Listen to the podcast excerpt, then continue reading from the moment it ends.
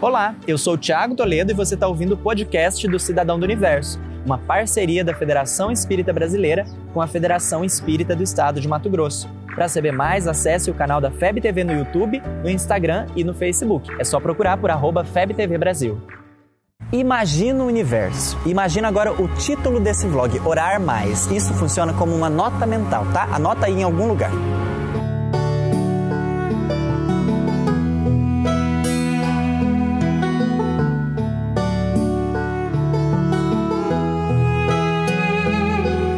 Orar mais, orar mesmo, orar assim sempre que precisar. Nessa semana nós teremos o Dia Mundial da Oração em 6 de março e aproveitando a oportunidade nós conversaremos exatamente sobre esse instrumento que pode salvar vidas. Quando orar afinal? Eu não sei se você já se fez essa pergunta, mas muita gente acha que tem hora para orar. Tem gente que acha que tem hora para orar não tem hora para orar. Você ora a qualquer hora. Acho que a gente pode encerrar esse vlog. Já ficou maravilhoso daqui já. Muito obrigado, pessoal. Que só pode fazer uma oração quando acorda, ou na hora de dormir, ou em alguma atividade religiosa ou espírita. Não tem isso, gente. Não, não, não, não tem essa limitação. Ninguém, ninguém limitou desse jeito. Não, não tem isso tá? A oração é um medicamento sem contraindicação. Dá para usar quantas vezes for necessário. Inclusive, esse exercício pode ajudar bastante. É importante considerar, no entanto, que a prece não é algo mecânico. Não basta repetir um conjunto de palavras. Trata-se de um momento de comunhão com o Criador. Algo proativo, um movimento que deve ser aproveitado de todo o nosso coração. Ok, Tiago, eu entendi que eu posso orar a qualquer momento, mas como orar? Vai faltar criatividade para tanta prece desse jeito. Pois então, o Livro dos Espíritos esclarece que a prece tem três funções primordiais. Número um, louvar. Número dois, pedir. Número três, agradecer.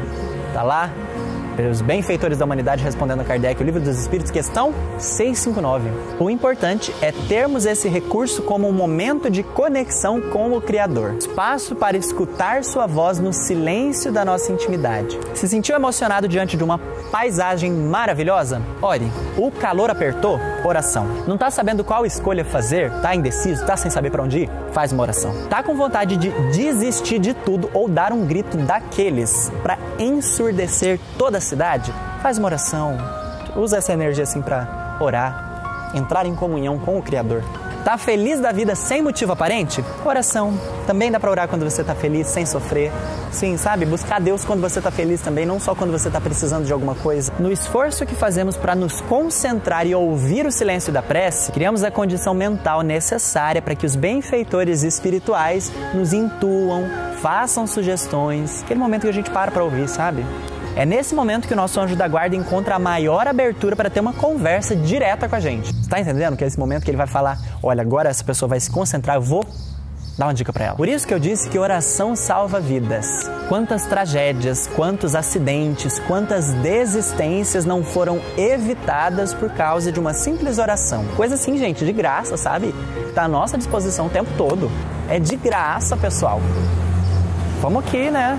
Não tem nem como contar. As obras espíritas estão repletas de exemplos. André Luiz, Manuel Filomeno de Miranda, quem mais que você gosta de ler? Sabe? A literatura fidedigna tem muito exemplo disso. Ser um cidadão do universo é, afinal, compreender esse momento como a respiração da alma. Se o ar é vital para os nossos pulmões, a oração também é para o espírito. Faz sentido para você?